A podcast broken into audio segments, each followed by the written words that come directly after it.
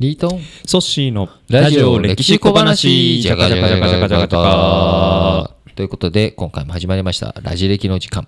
こんにちは。こんにちは。よろしくお願いしよろますしくお願いします。まあこのラジ歴始めてたきっかけっていうのはですねやっぱりこう文章で歴史読むっていうのがもうすでにハードルが高いという声も結構あったので、まあ、音で届けたいなっていうのがすごくうん。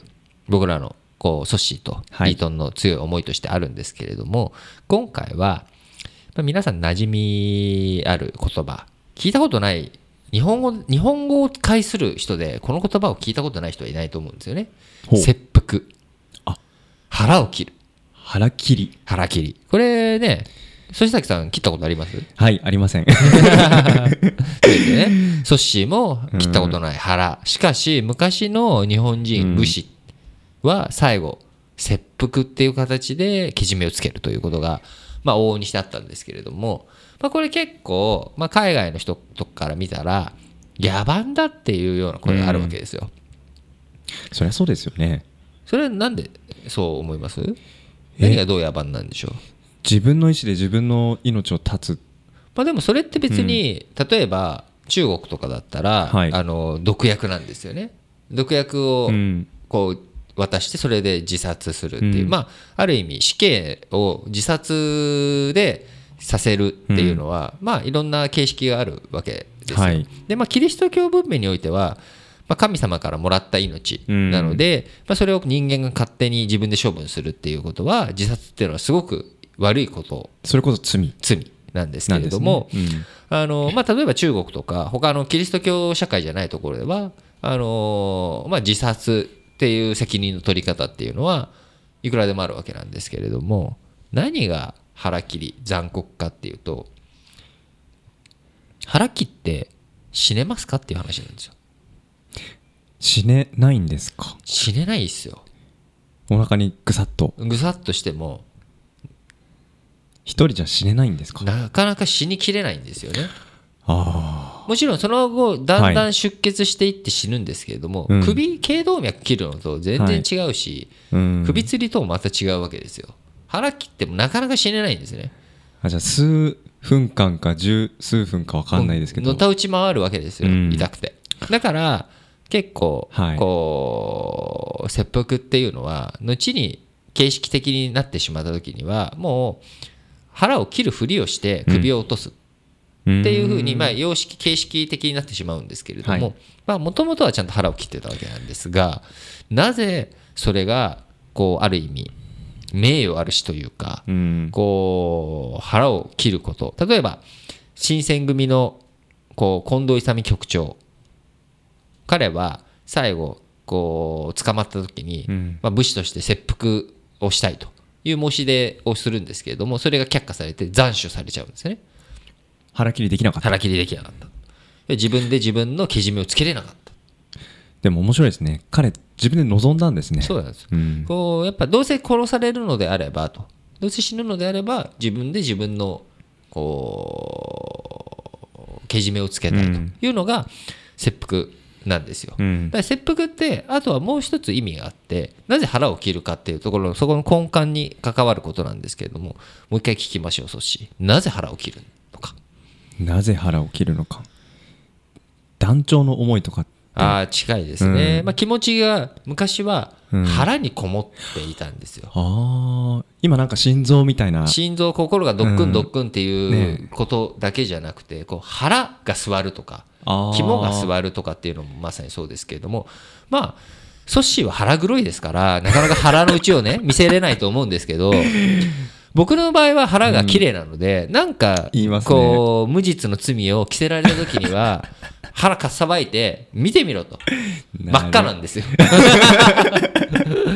なんでそういう意味があるんですね。なるほど。だから自分は潔白だとか、うん。あるいはこう道徳的にやましいところはないとか、うん。そういう、まあ、ある意味主張そクレームなんですよ。じゃあ腹に刺すことに意味があったわけですね腹をオープンにすることに意味があるわけですね。はいはいこの腹を見てみろと。どこが黒いんだと。うんお前の方がよっぽど黒いだろうとそういうことです。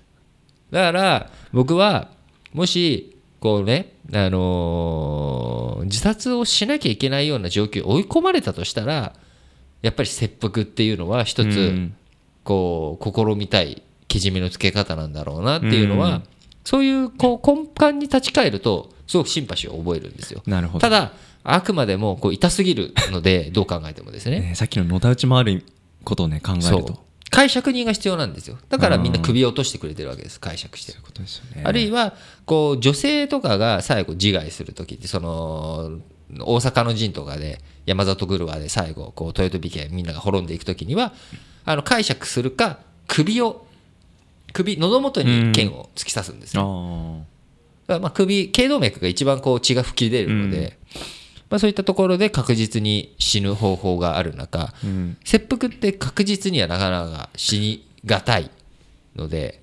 こうそういった意味からもあの名誉ある死っていう意味のところはこう自分が潔白なんだと。自分はこう腹黒くないんだっていうことをちゃんと見せるっていうこととともに自分で自分のけじめをつけれる切腹って自分で申し出てやる行為一応主体的にやるわけじゃないですか、うん最後はこうね扇子とか様式になっちゃうんで腹に扇子を当てたら首を落としてもらうとかになっていくんですけれどもあの基本的に切腹っていうのはこう自分で自分のけじめをつけるっていう、うんそういう作法なんですよ。うんで出処進退は自分で決めるうんこれがすごく大切なんですね。なるほどだから自由意志の表れなんですよ。うん